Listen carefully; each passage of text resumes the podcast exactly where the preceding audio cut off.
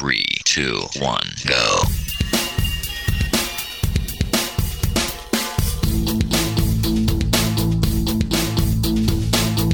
Enredando, la informática que se escucha.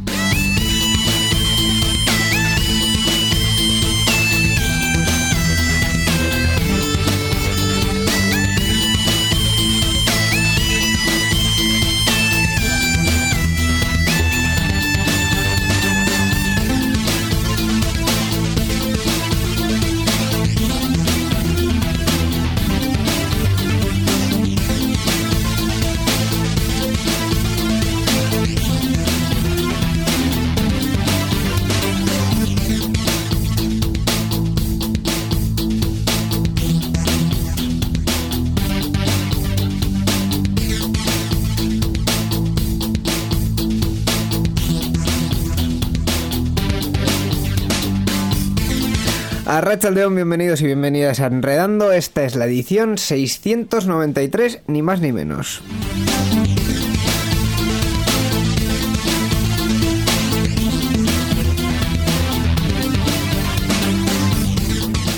Esta semana, pues como siempre, intento en, la, en el inicio recordar en qué fechas estamos. Pues eh, esta semana estamos en fechas próximas, eh, pasadas o futuras, eso ya depende de vuestra relatividad espacio-temporal. Pero eh, en cualquier caso, próximas al Día de Internet que se celebra todos los años el 17 de mayo y que viene a recordarnos lo maravilloso y fantástico que es tener una red mm, hiper, ultra, mega eh, conectada en, el mundo entero y, que además se supone que a pesar de los ataques eh, legislativos de algunos gobiernos Estados Unidos pues eh, debería seguir siendo neutral, abierta y accesible a todo el mundo. No sabemos si es una efeméride o un cumpleaños exitoso, pero en cualquier caso, pues le damos las felicidades a Internet por eh, cumplir un año más. Tampoco si es una efeméride realmente. ¿Tenemos datos sobre esto, Miguel Carmona? ¿Es una efeméride del Día de Internet o simplemente es una celebración? Hola, ¿qué tal, Iñigo Sendino? Aquí estamos. No, pues no, creo que solamente es una, celebración, no, no, es un, no es un aniversario de nada, creo. Pues nada. En cualquier caso, yo, yo creo que sí podemos decir aquello de larga y próspera vida, ¿no? Sí, eso sí. Lo mismo.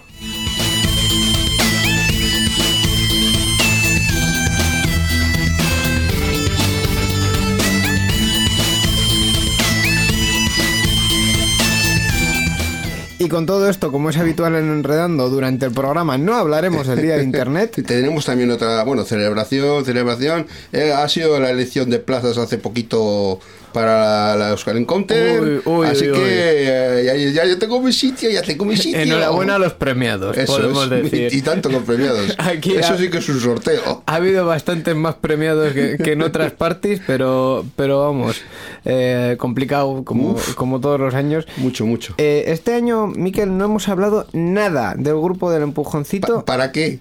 ¿Para que se apunte más gente? quita, quita. Somos bastantes. Es que estamos... Os, vamos, lo vamos a confesar. Eh, estamos descarrilando con el propósito del empujoncito. En sus tiempos era para animar a la gente que no tenía grupo, que no se conocía entre sí, a venir con nosotros, que somos por lo menos voces conocidas. Mm. Lo demás no sé, pero voces por lo menos, a que viniesen y tal.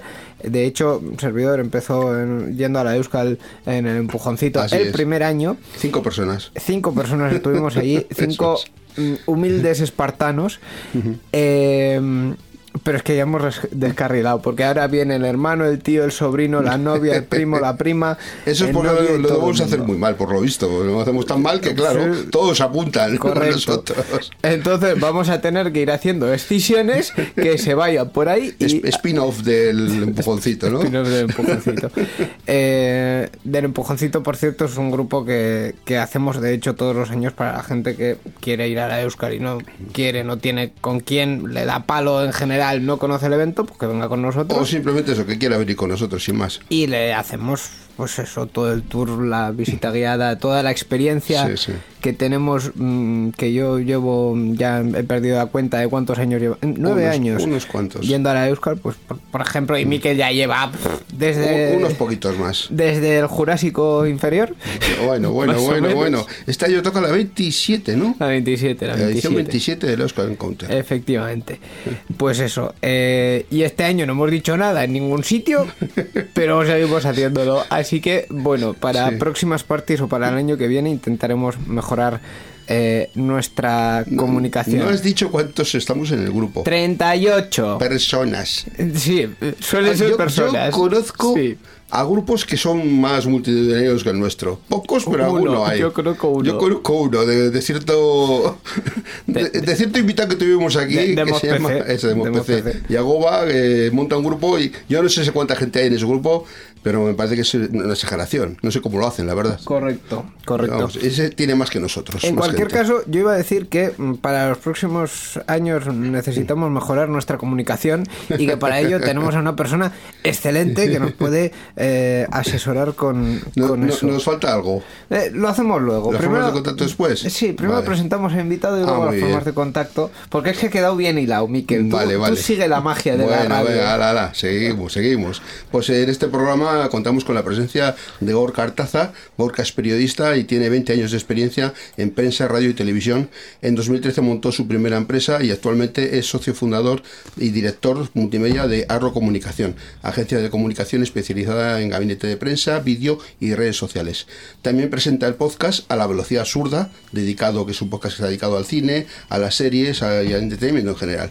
Dice no entender cómo funciona la tecnología, pero lo que le encanta tocar los botoncitos. Y debo añadir que lo hace con bastante pericia.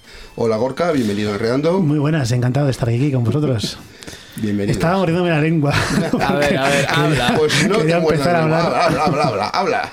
No, no, me ha hecho mucha gracia eh, ese, el grupo ese que tenéis para invitar a gente que no ha estado en la Encounter, ¿lo llamáis el empujoncito? Sí.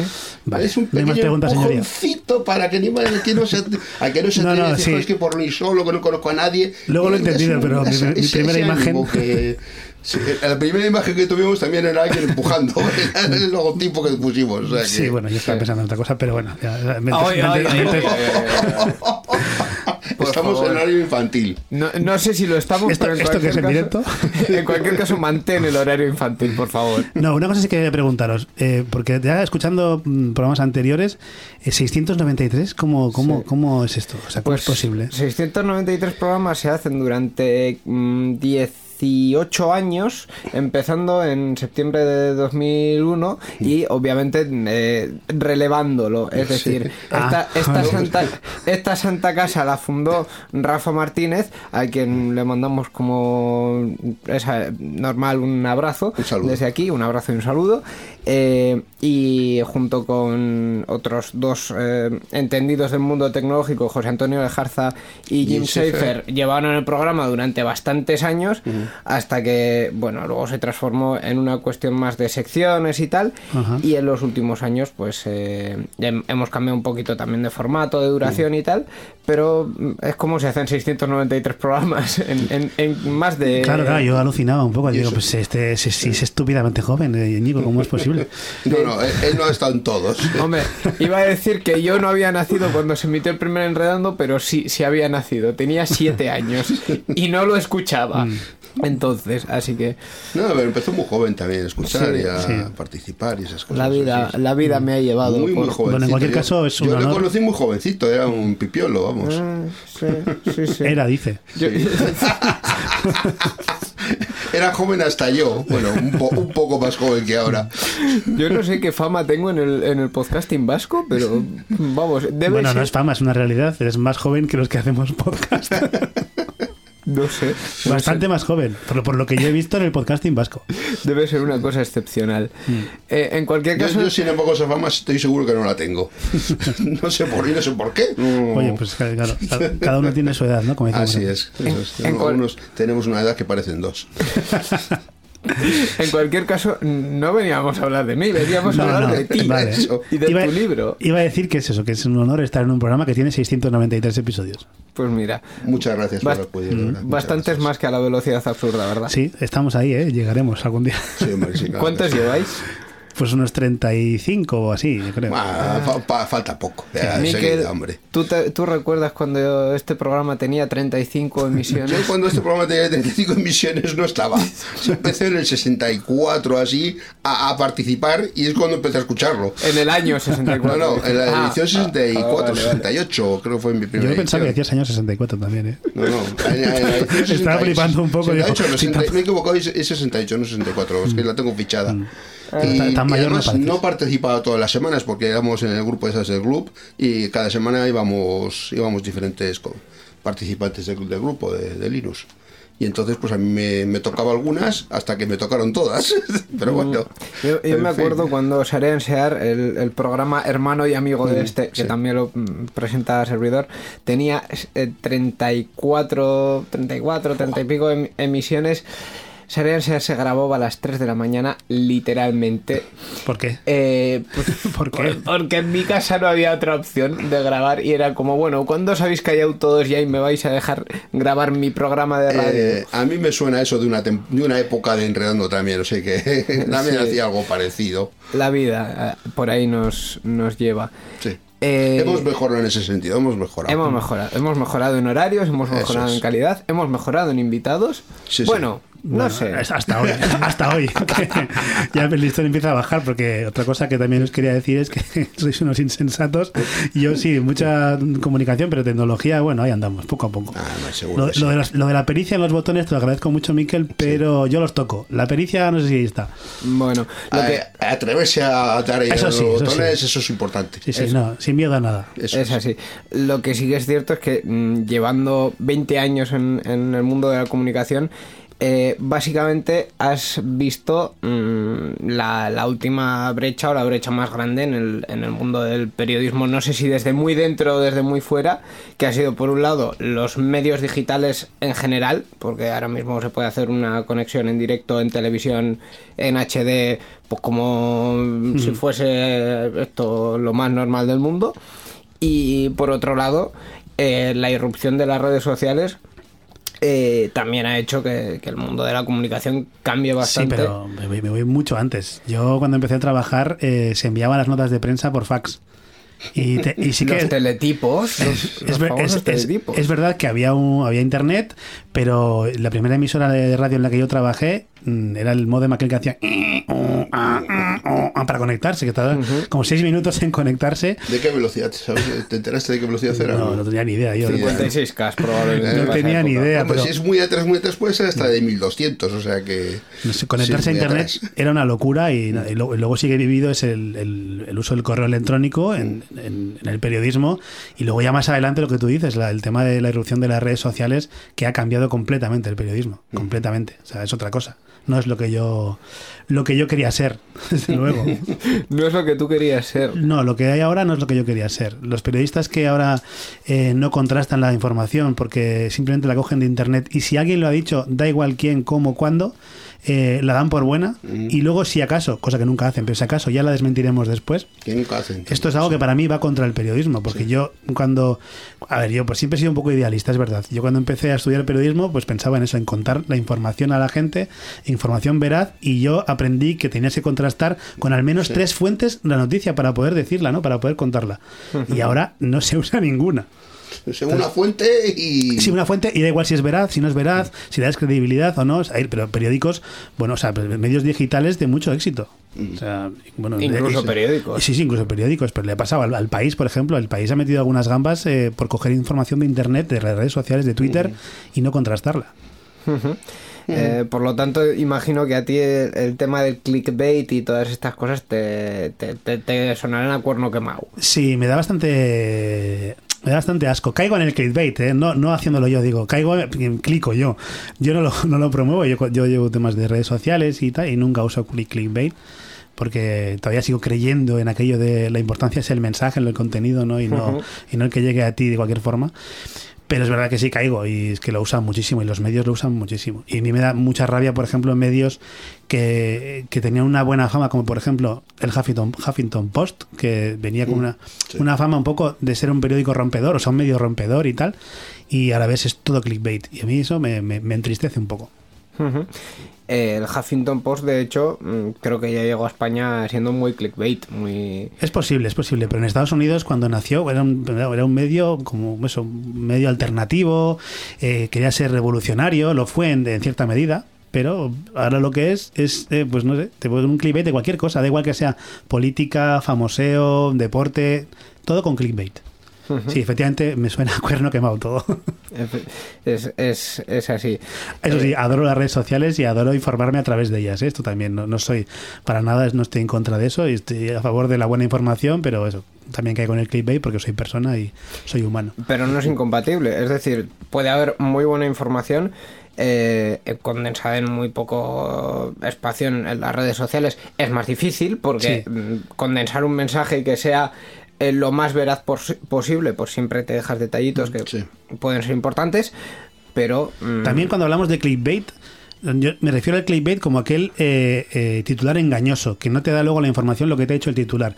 Yo la búsqueda de un titular atractivo, que sí que sea real, que sea veraz y que te- lo que te dice el titular te lo vas a encontrar luego en la información, me parece estupendo. sí. Yo lo he hecho toda la vida, lo sigo haciendo ahora mismo en notas de prensa, yo busco un titular atractivo que, que, que sea Lo pues, que no la puede gente... ser es que ponga su titular y luego no tenga nada que ver con el texto. Para mí, una, información tiene que estar, tiene que, esto es una, una regla de periodismo, no sé si muy básica o muy antigua, pero para mí un titular tiene que estar justificado en el primer párrafo. O sea, y si no, no vale.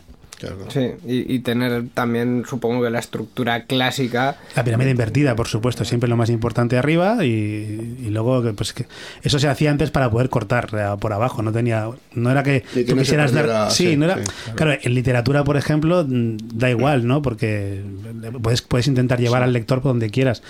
Pero es verdad que en prensa se utilizaba eso porque si había que cortar en el periódico, se cortaba por abajo. No, y además que la gente en un momento que se aburre también igual de leer y que Sí, sí, también, si sí, en sí, las claro. primeras líneas ya, ya tiene el mensaje, ya, se- ya le has mandado lo que querías. De ahí la ya- importancia, sí, la importancia de, Sí. de para mí que, alguien que redacta, pues que sepa redactar. O sea, Sí, no es, no es- redactar no es escribir, sino redactar es conseguir tener al lector eh, eh, pues eh, enganchado todo, el, todo el texto. Es difícil, pero se puede hacer. Correcto, correcto, es, es así. Em, estaba- Y hasta aquí las clases de periodismo. No, no, no, eh, además es que estaba pensando en, en alguna otra cuestión, sí, de, de- de noticias en las que, sobre todo en medios digitales, se cuenta mucho el, el qué, pero nunca se cuenta el por qué.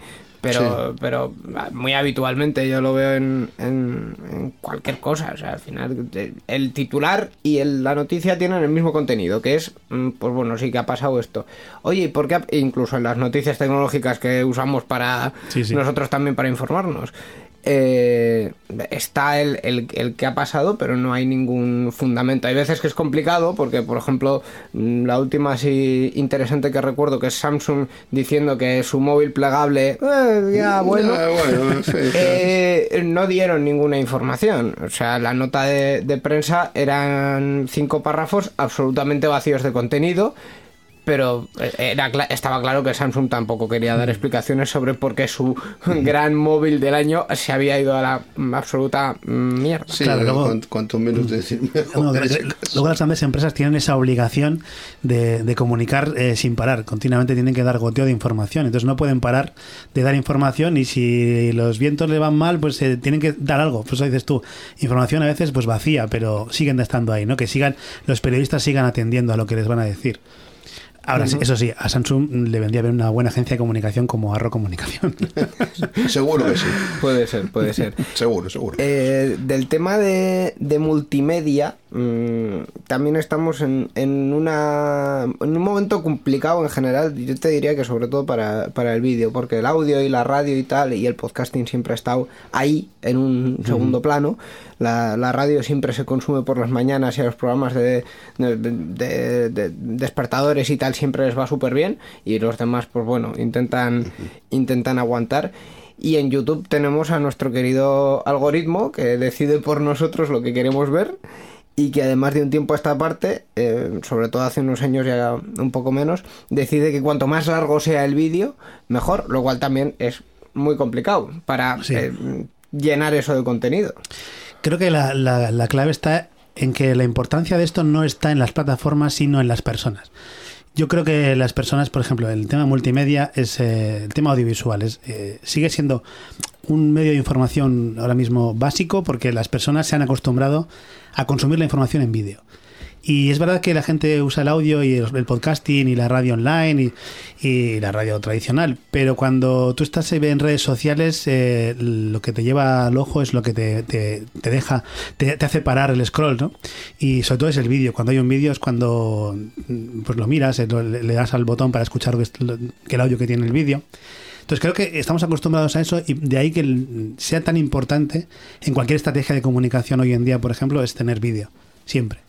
Eh, por mucho que las que las, eh, las tendencias nos lleven a que se va más a el audio está subiendo mucho y tal eh, queramos o no, las redes sociales, el, internet hoy en día es muy visual y siempre tiene yo siempre digo que en, nuestras eh, estrategias de redes sociales siempre hay imagen, por lo menos una imagen, pero también vídeo, hay que meter vídeo.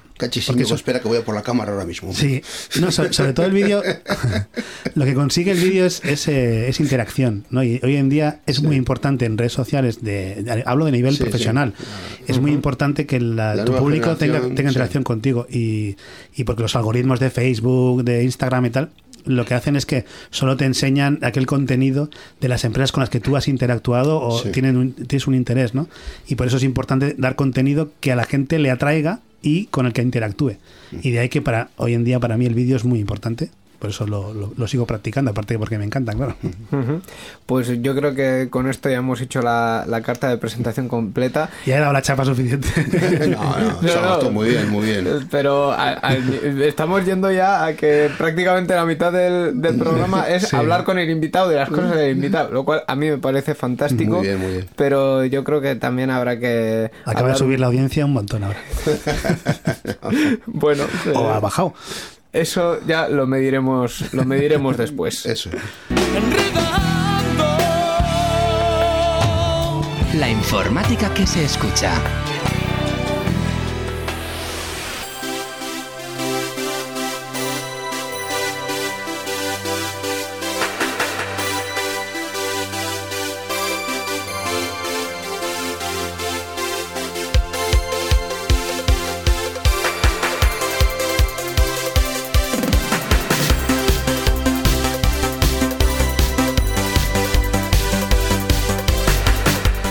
Antes de comenzar con la sección de noticias, Miquel obviamente me ha mm, dado un toque de atención, pero... Te lo he recordado, te lo he recordado.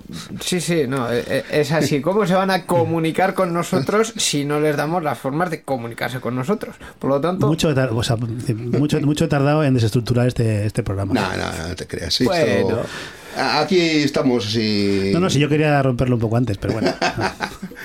bueno, pues volvemos a organizarnos un poquito. Y la forma de contacto tenemos un correo electrónico, la dirección es oyentes.enredando.net y nuestra página web www.enredando.net. Total, que nos hemos traído a un insider que nos va a reventar el programa. Bueno, bueno. Bien. Si ya sabes cómo me pongo para que me invitas. es así. Acabas de decir que yo presento un programa que se llama A la velocidad absurda. Pues, ¿qué esperabas? Eh, pues. Eh, ¿Seriedad, acaso? Mira, esperaba casi lo mismo que eh, Energizer y su móvil de 18.000 mm, miliamperios.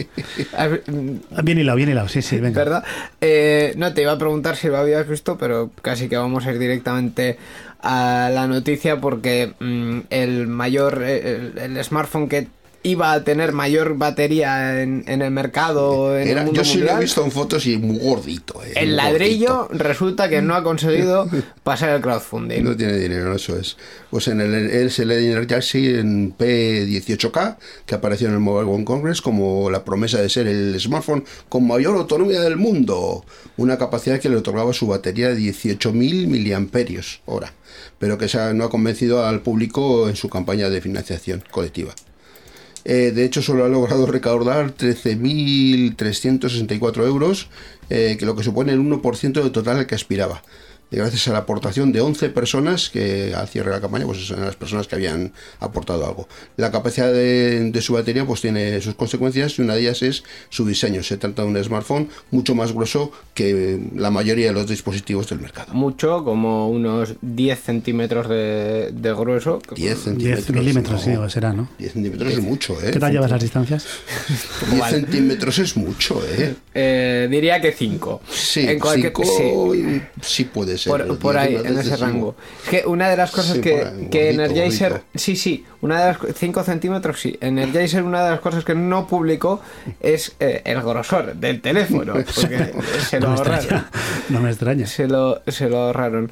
Eh, en cualquier caso, lo más reseñable de toda esta noticia me parece que haya habido eh, 11 personas que hayan puesto entre las 11 13.000, bueno, 15.000 Sí, dólares. ya 13.000 estaba dólares, pensando, sí, ¿eh? eh, 13.000 O sea, euros. ha sido a más, a más de mil pavos por cabeza. ¿Cuáles eran las, las recompensas de ese, de ese crowdfunding? Porque Pues el, el móvil gente, mismamente. gente muy motivada, ¿eh? Sí, sí, se han venido bastante, bastante arriba.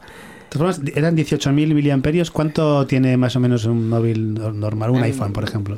El iPhone está Ahora algo andan- más en unos 5.000, 6.000 miliamperios. Andan rodando entre 4.000 y 6.000 miliamperios Sí. ahora los móviles Un actualmente. móvil eh, normal, pues un- entre 3.000 y 4.000. Ajá. Sí, por ahí. Los que, Sí, sí, era, era un, buen, un buen O subidón. sea, entonces. la duración era muy Sí. interesante, de varios días sin cargarlo y, y- y ya si no lo usabas o en espera o en llamadas y tal, era de pues, prácticamente un mes. Sin- teniéndolo encima de la mesa sin hacerle mucho más, un mes de batería. ¿Vosotros creéis que, esto es un poco teoría conspiranoica, pero que hay algún interés por parte de las grandes multinacionales que hacen móviles de que la batería no dure eh, demasiado? No, no. ¿O es una cuestión tecnológica y punto? Yo creo que es una cuestión tecnológica, porque eh, las baterías sí que van aumentando de, de capacidad, eh, pero sí que es cierto que el resto de componentes también mm, poco a poco van consumiendo más. De hecho, hay una corriente justo la contraria, que es aumentar la batería y disminuir el, el consumo, y eso está ocurriendo en las, en las grandes empresas.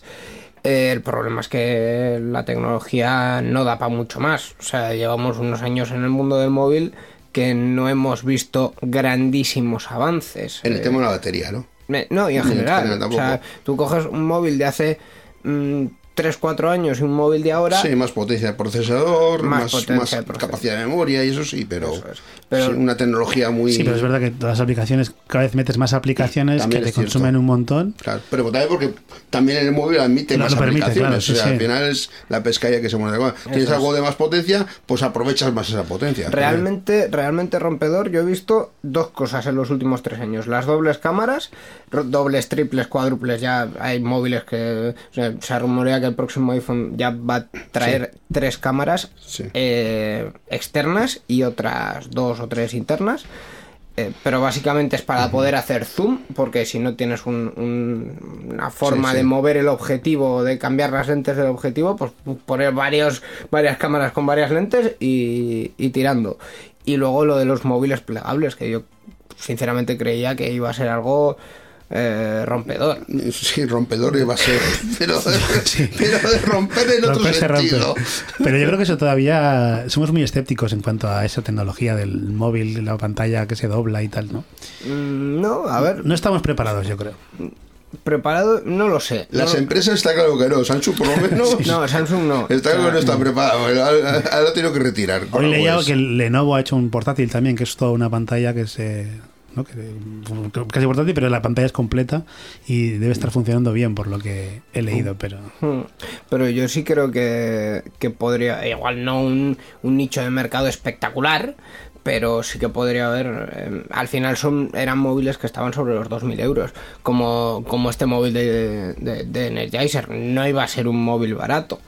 Eh, claro, también hay que ajustar los, los, los precios y los, y los gastos, entre comillas, para plantearte de que no vas a romper el mercado y no vas a vender millones de unidades como hace Samsung con el, con sus otros con sus otros móviles.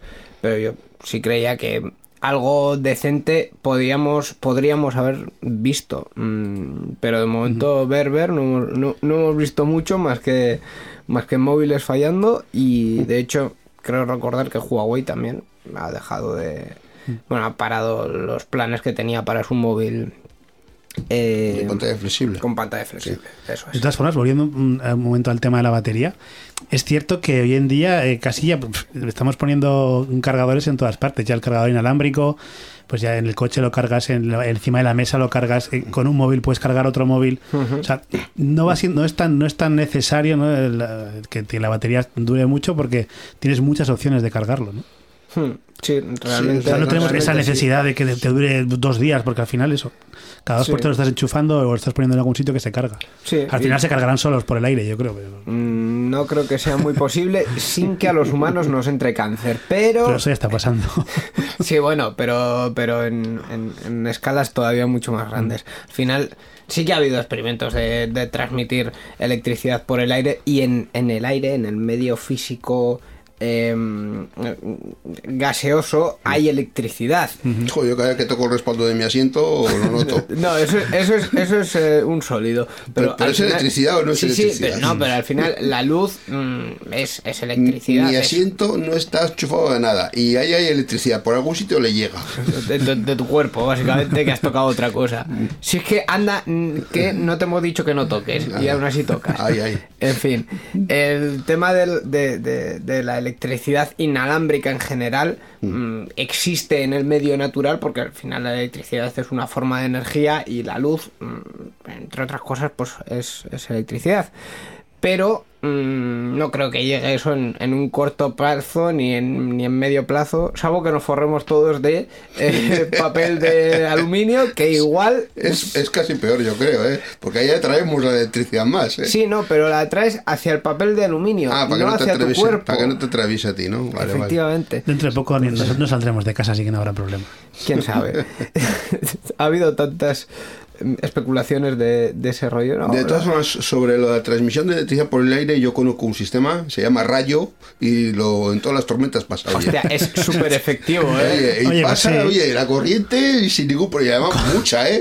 Como Thor, levantas el móvil hacia arriba y te viene el rayo al móvil directamente. Oye, no, lo veo un poco lo veo un poco mal sí que es cierto que en los últimos años aparte de que mm, prácticamente ya no se concibe el montar cualquier cosa iba a decir un local pero cualquier cosa sin 300 enchufes en cada pared mm, también hay USBs por doquier en, en, en muchos sitios O red wifi dentro de los sitios. también. Nah, sí pero la wifi consume no carga ya, ya, ya. la wifi todavía no carga Sí, pero bueno, re- re- refiriéndose a, a a las modificaciones que van teniendo los sitios Sí, locales. pero bueno, los- al final es más complicado poner un enchufe que poner un, un punto de acceso Sí, wifi. sí, eso sí. Y cada día, día vemos más enchufes en los, en los locales, al lado de las mesas, en los bares, restaurantes y tal. Sí. Entonces, mm, quizá esa necesidad acuciante de, de- de carga y de energía por todas partes ha desaparecido. También es cierto que las baterías externas cuestan una cantidad irrisoria de dinero, entonces...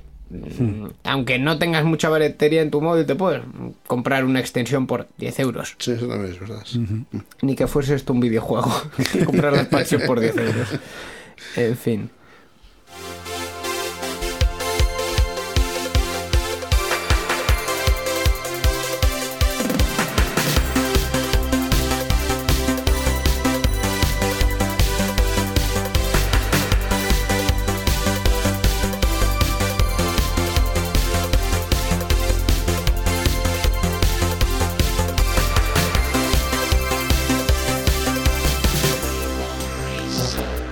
No sé si te has dado cuenta, Gorka, pero estamos otra vez en campaña.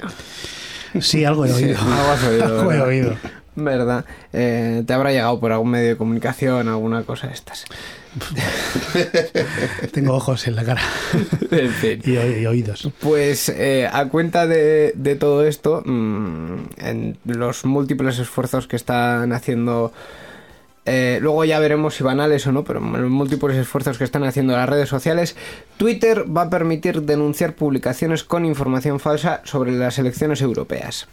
Eh, bueno, pues Twitter ha introducido en la red social, en su red social, una nueva opción de denuncia de tweets que permite reportar las publicaciones que comparten información engañosa sobre el proceso de votación de las elecciones al Parlamento Europeo.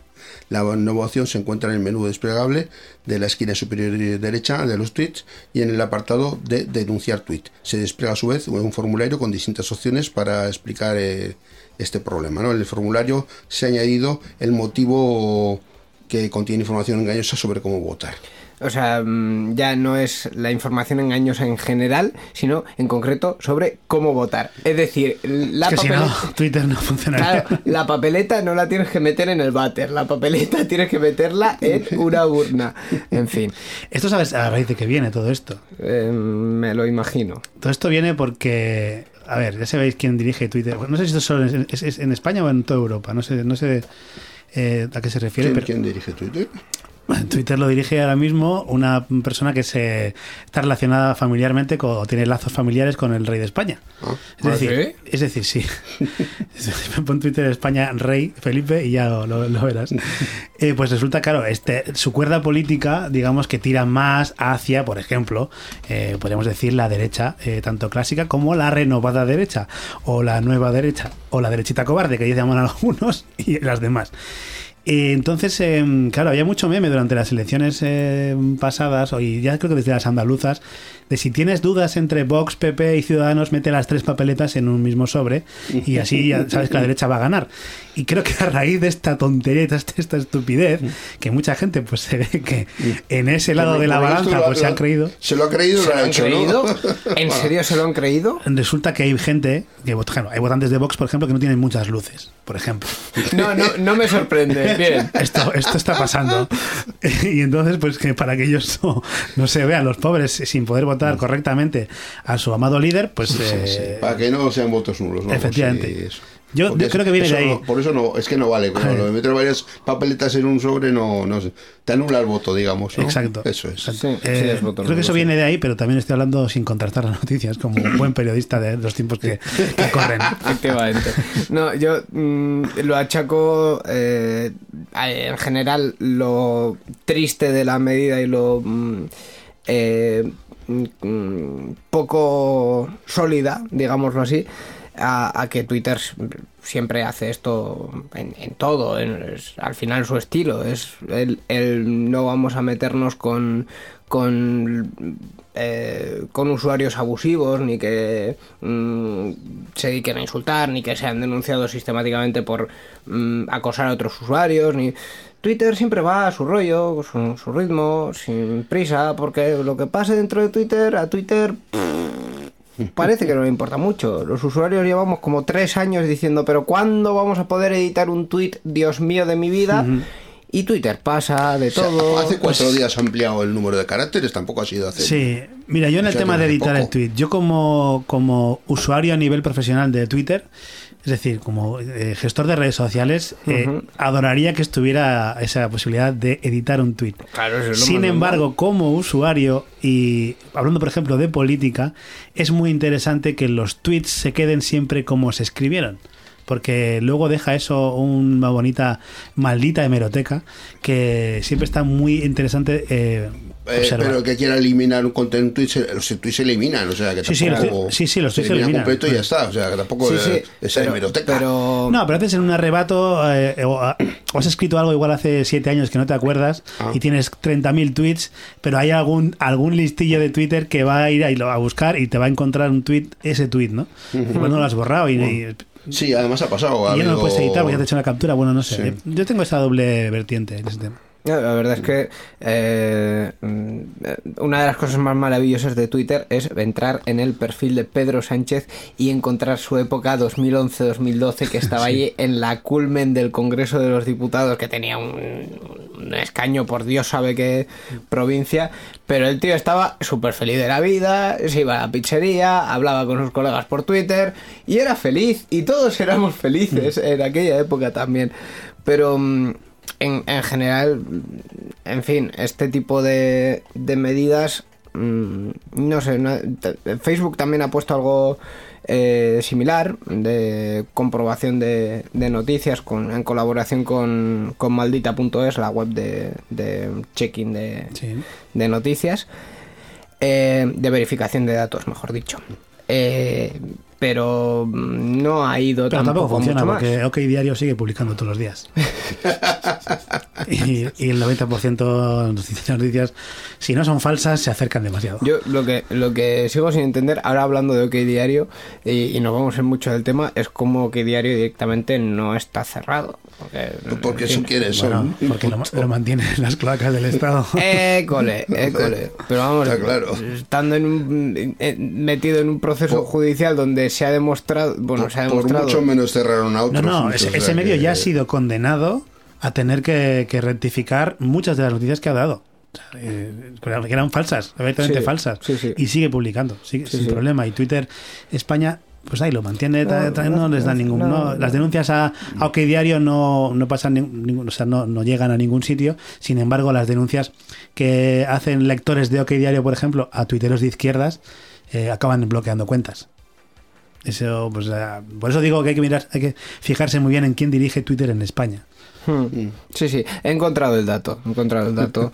Eh, Está, está contrastado, ¿no? Sí, sí, sí, sí, no, no sé si es casualidad o no, pero la, la directora general de Twitter España es Nathalie Piquot, que parece ser de origen francés, y es la esposa de Álvaro Fernández de Aroz Gómez Acebo, que este señor, obviamente con tantos apellidos, tiene que pertenecer a, A una- aristocracia. a- a la aristocracia y es mm, un primo Un, del un rey noble, Felipe un noble, un noble, vamos. Sí, sí, sí. Un noble.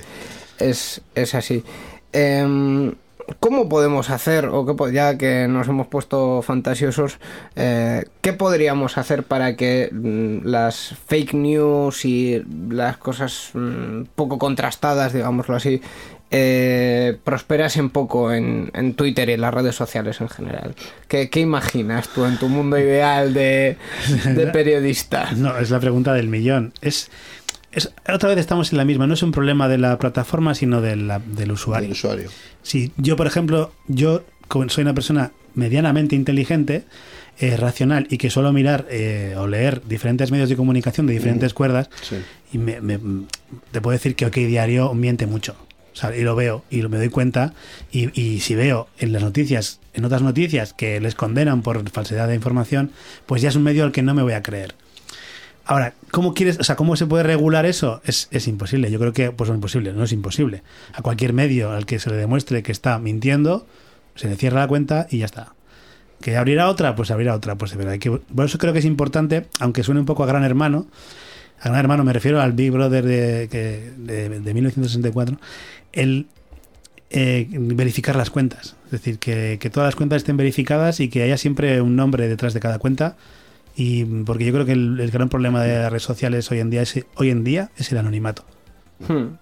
Que es lo que está causando que te, te amenacen, te insulten, te, te hagan bullying a través de redes sociales y, eh, mil historias y, y- y que, y que te mientan los medios, los periodistas, etcétera. Yo creo que habría que verificar cuentas y que, que fuera un poco más claro todo eso, ¿no? Que, que Twitter se pusiera un poquito más por la labor de eso, de identificar a las personas que están detrás de los tweets. Yo, yendo solamente al tema de las noticias falsas, creo que lo que tenemos es el dedo. La mayoría de la gente tiene el dedo muy rápido. O sea, le llega y enseguida, ¡pina! Sin contrastar, sin mirar si eso es real. Y entonces, a mí me ha tocado muchas veces que me han llegado cosas y dices, esto, esto, miras un poquito. ¿A poco que busques en Google? Enseguida ves si la noticia es verdadera, es falsa. Y tienes que andar diciendo, no andes distribuyendo esto, que esto es una mentira, es una noticia de hace no sé cuánto tiempo y que encima es falsa o cosas por el estilo. Pero- y tienes que andar diciendo al que te ha mandado eso para que no siga distribuyendo, porque al final es una bola de nieve que va más, que va más, y el que lo recibe, pues otra vez le da al, al muy rápido para todos sus contactos. Ah, Y al final esto es, es el cuento nunca Pero acaba. gran parte de culpa de esto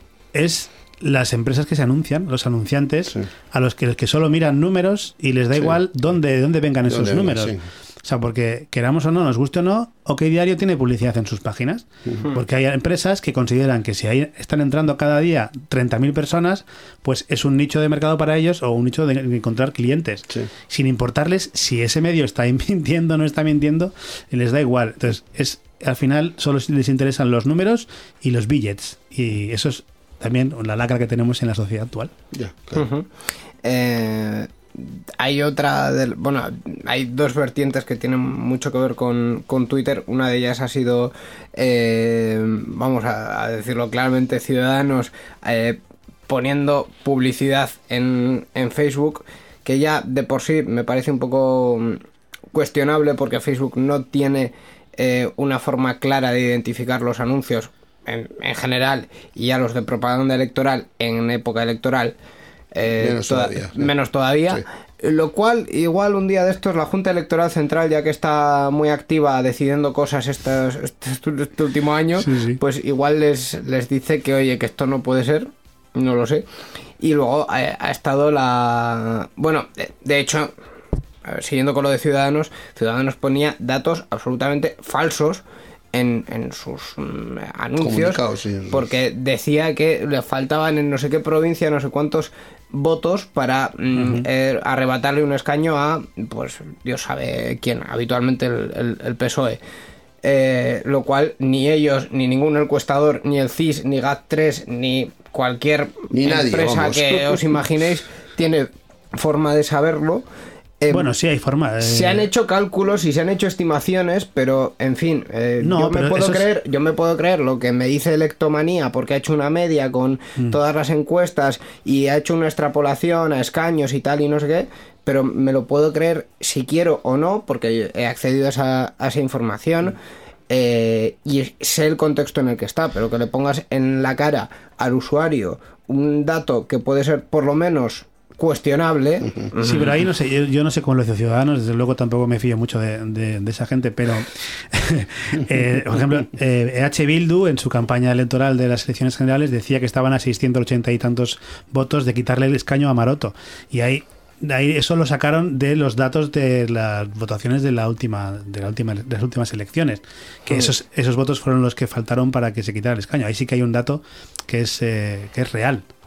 Sí, sí, O sea, sí. si- Sí. No sé si Ciudadanos habrá, obrado así, pero esto, esto se puede saber. Es decir, No, no, po- podría porque- ser real. No, porque en, en- además eh, mencionaba las mismas cifras en diferentes provincias Esto- y era eso muy ya- complicado. eso ya es otra historia. Que en diferentes provincias casualmente diese Sí, las, sí, mismas, las mismas cifras. Eh, en cualquier caso, hombre, si se pone algún dato así, pues lo mejor es decir mm, de dónde sale. Mm.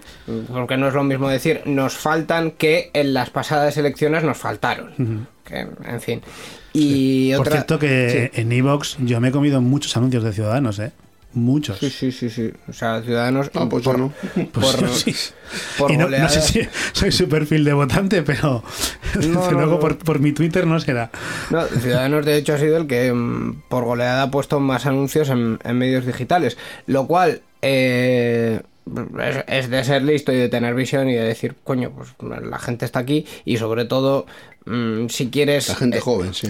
Sí, la gente joven y al final también la- por, por estadística la abstención en España está Sí. muy, muy localizada. Los que se abstienen habitualmente no son de derechas, porque el bloque de la derecha siempre tiene los mismos votos y es más o menos constante. Entonces al final Ciudadanos ten- tendría que haber ido a por los votos de la izquierda y mucha de la gente de izquierdas es gente joven, por lo tanto mm, a, a- a eso vas. Sí, a las redes sociales, Eso, sí. es, eso- eso es estar muy, muy avispado.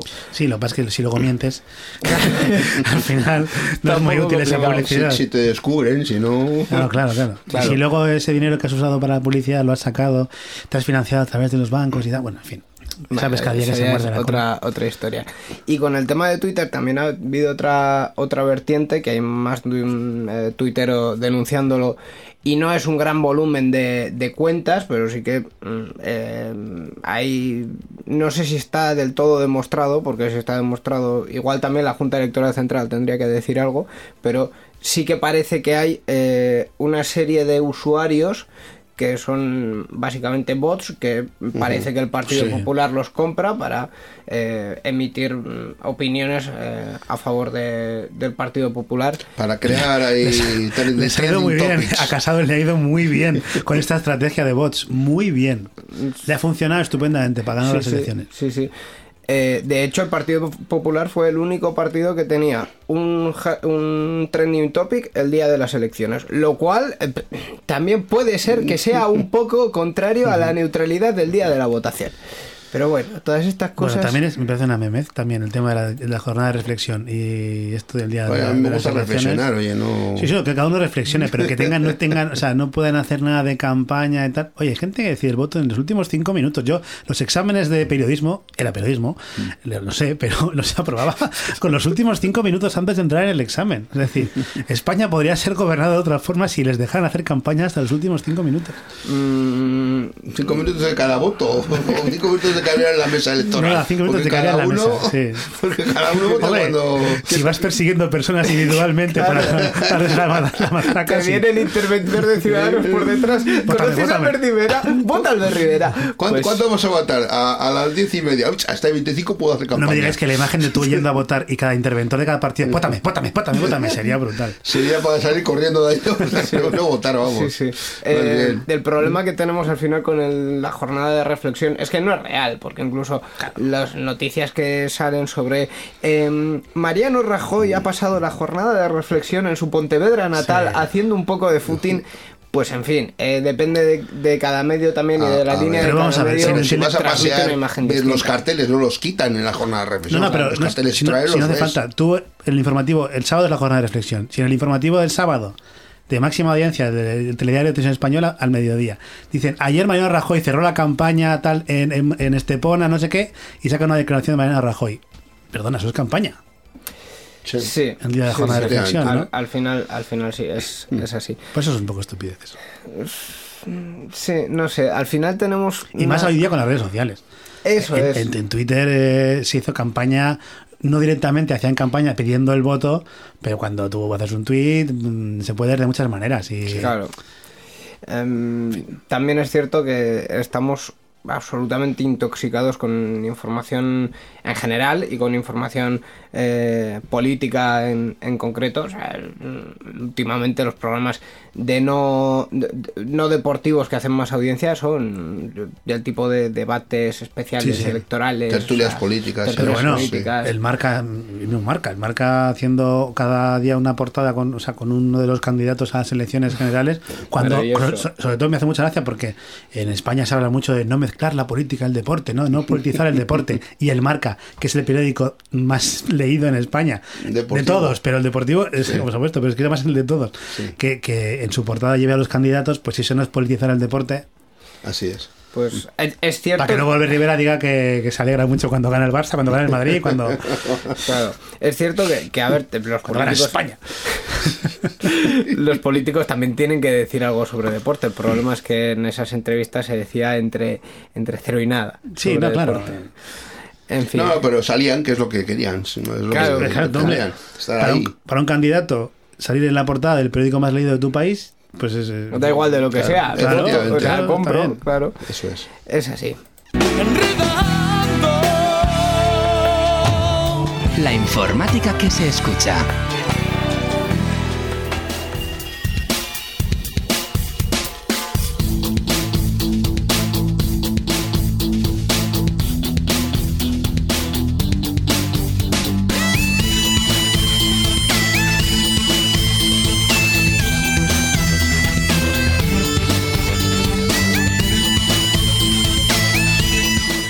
Bueno, pues ya ponemos eh, mm, el- lo que es el, el- el envoltorio final a este programa de Enredando. Hemos hablado tanto de tecnología Sí, os, que... he, os he dejado hablar mucho de tecnología, ¿eh? Por Ah, está bien, la tecnología también tiene otras implicaciones. La te- yo siempre lo he dicho, la tecnología tiene una implicación social muy importante que no debemos evadir y eh, sin, sin, sin salirse mucho del tema, pero al final todo esto también tiene que ver con, con las personas que somos las que usamos la tecnología y, que, y que es la herramienta que ahora mismo hacemos valer siempre para casi todo. Entonces, mm, en fin. Eh, si no les gusta este programa, la semana que viene tendremos otro invitado y seguro que es de otra manera. Dentro de dos semanas. Dentro de dos semanas. Seguro que mejora. Eh, o no. ¿Quién, quién sabe? Todo, todo puede ser. Cuando traigáis a alguien que sepa de tecnología, pues esto funcionará. En fin. Me traéis a mí, claro. En cualquier caso, Ah, está muy bien, está muy eh, si tú has estado a gusto, es lo Ah, yo sí, importante. muy a gusto. Encantado. Eh, vamos a recordar, por cierto, que mm, tienes una empresa de comunicación que se llama Arro Comunicación, que la web es arrocomunicación.com. Arro sin H, ¿eh? ¿Por qué sin H? Porque resulta que Arro viene de los nombres de los socios fundadores, que somos Artaza Romero, Ah. Artaza Romero Comunicación, y es Arro. Eh, si no lo lees, en euskera Arro es orgullo, Y es con H. es con H, pero... Con H. Ah. O sea, que no era porque estabais muy orgullosos de, De la periodistas. También, también, pero... Es un juego de palabras, pero sin H. Exacto, Ah, exacto. Mira, pues ya sabemos, Es un juego de palabras, pero oral. ya sabemos una, una cosa más entonces. Pues nada, gracias por venir enredando. Muchas gracias. Muchas gracias a vosotros por traerme. Y, y igual vuelves y todo. ¿Quién sabe? bueno, oye, yo encantado. Muy bien. Pues lo único que nos queda, Miquel, es eh, las formas de contacto, porque ya este programa... En fin, eh, los tenemos totalmente des- des- desestructurado. Corca no puede hablar eh, y es que se oye por ahí quejarse. Eh, pero ya lo vamos a terminar bien. Formas de contacto, nos despedimos y chimpún hasta la próxima. Y las formas de contacto tenemos un correo electrónico. El correo electrónico es oyentes@enredando.net y nuestra página web www.enredando.net. Pues dicho todo esto, eh, despedimos esta edición de Enredando. Eh, os animamos a ir a votar, porque ya para la próxima edición ya se habrán pasado las elecciones, habremos Sí. visto todo lo que ha pasado, Habrán ganado todos como siempre. habrán ganado todos, salvo el Partido Popular, como la vez anterior. Es que, es que, a ver, dio mucha penita esa imagen Bueno. de, de la calle Génova vacía, con todos los medios audiovisuales que había ahí preparados y con toda la gente que había ahí preparada y, y- y nada, ¿eh? Nada, no, no. Nada. Joder. Qué, qué desperdicio de focos y de pantallas, ¿Verdad ¿eh? que sí? es, lo, es lo que a mí más me, me- me supo peor. Sí, Todo sí. lo demás, bueno. todos, pero- los, todos los medios técnicos ahí desplegados y- en desuso. Claro, claro, claro. Si es que montaron hasta dos torres allí para, para iluminar toda la calle Génova. Nada, nada. Ay, en fin, no se, no se puede hacer audiovisual y ver estas cosas. Eh, vamos a terminar ya entonces, pues como siempre, agradeciendo también a Miquel Carmona, eh, porque, Muchas gracias a ti también, porque dirige este barco como puede, hoy como puede. Hoy como puedo, sí. Y también a nuestros oyentes, como siempre os decimos, eh, gracias por escucharnos y en dos semanas, mucho más. Y mientras, pues podéis ir enredando con la tecnología. Agur. Agur.